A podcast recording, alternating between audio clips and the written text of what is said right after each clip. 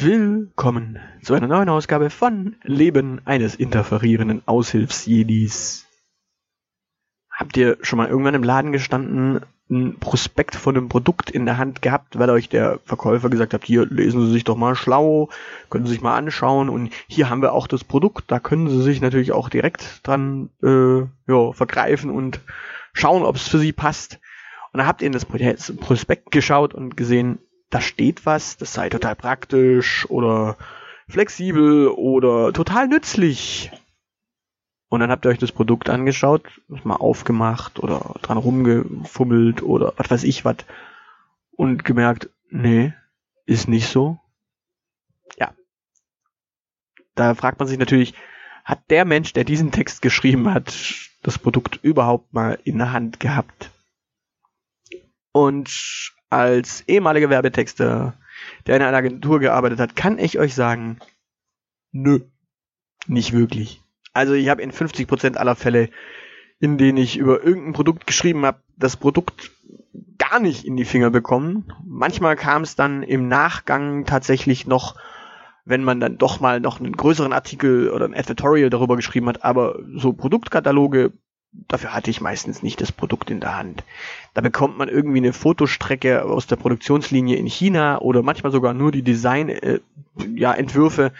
Da sieht man dann tatsächlich irgendeinen Designentwurf von einem Produkt, schaut sich das Ding an, denkt sich, hm, das könnte man eigentlich textlich so verwurschten, es ist praktisch, flexibel, was auch immer, es ist total sinnvoll, ergonomisch und dann hat man eigentlich schon so seine Buzzwords und dementsprechend klingen auch Werbetexte immer so beschissen weil im Grunde der Werbetexter gar nicht das Produkt in den Fingern hatte und da auch mal unique irgendwas, ja, dran schrauben konnte und texten konnte, was er wirklich damit erfahren hat, sondern meistens, jo, von Bildern, Designentwürfen, Produktionsstreckenbildern.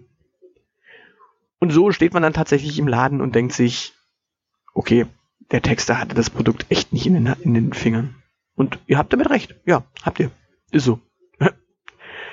Ich sitze ja in der Zwischenzeit nicht mehr in einer Werbeagentur, sondern sitze auf der anderen Seite des Tisches, nämlich in einem Unternehmen, das wiederum mit einer Agentur zusammenarbeitet. Und so bekomme ich jetzt die Texte auf den Tisch von den Textern der Agentur.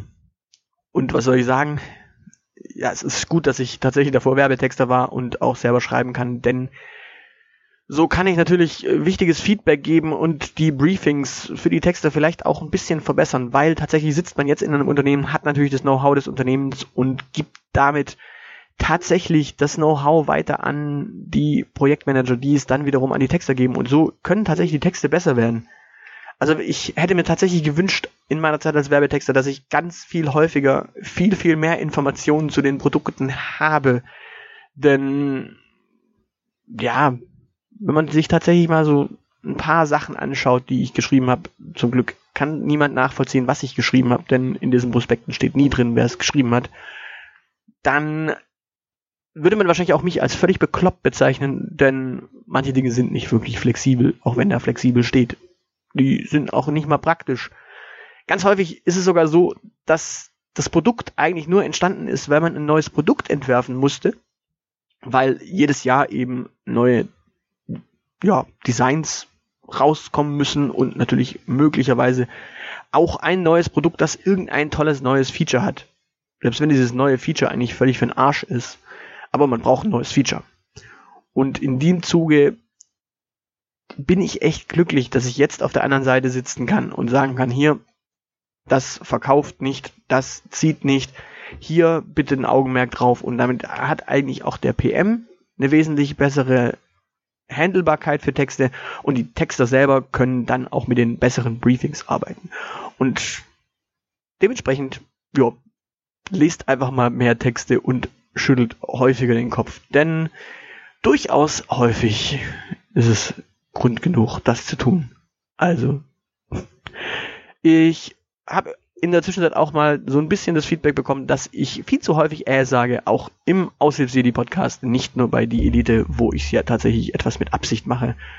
Auch im Aushilfsjedi-Podcast sage ich wohl zu häufig äh und das werde ich mir wieder abgewöhnen. Also ich werde gucken, dass ich das tatsächlich nie so häufig mache.